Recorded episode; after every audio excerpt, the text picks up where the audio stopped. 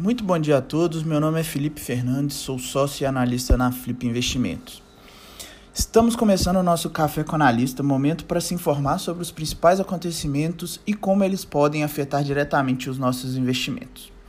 Antes de começar, gostaria de pedir a todos para nos acompanhar e para se inscrever em nossos canais, curtir e compartilhar, para que assim conseguimos cumprir a nossa missão, que era entregar informação de valor e um acompanhamento para o investidor ao longo do tempo. Se tiver alguma sugestão, crítica ou comentário, pode enviar aos nossos canais. O mais importante é sempre melhorar. Começando o pregão de hoje, dia 4 de fevereiro de 2021, nos mercados inter internacionais, temos a Ásia né, fechando em queda, né, depois que o premier da China é, comentar que a economia global enfrenta muitas incertezas e as preocupações dos investidores com a baixa liquidez antes do início do feriado do Ano Novo Lunar na China, início no dia 11 de fevereiro.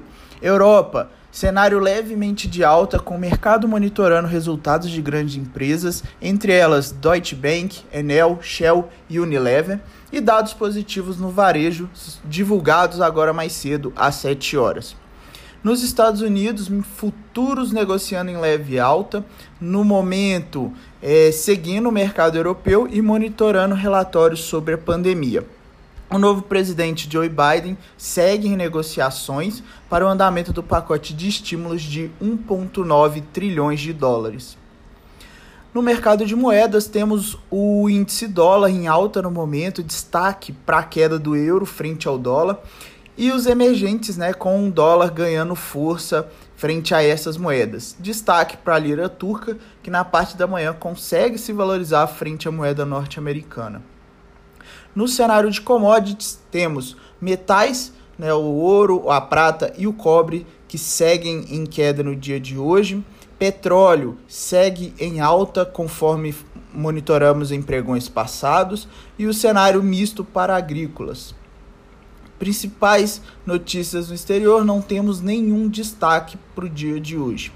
No mercado doméstico, temos um dia espera, esperamos um dia positivo, né? Ontem tivemos desempenho extremamente positivo é, no mercado acionário para os, todos os setores, com destaque para o imobiliário que teve alta de quase 3%, deixando os investidores aliviados com a flexibilização dos lockdowns no Brasil.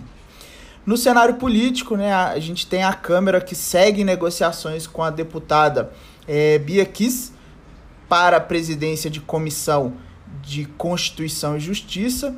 Para o governo seria um ponto positivo, né? mais uma aliada na linha de frente.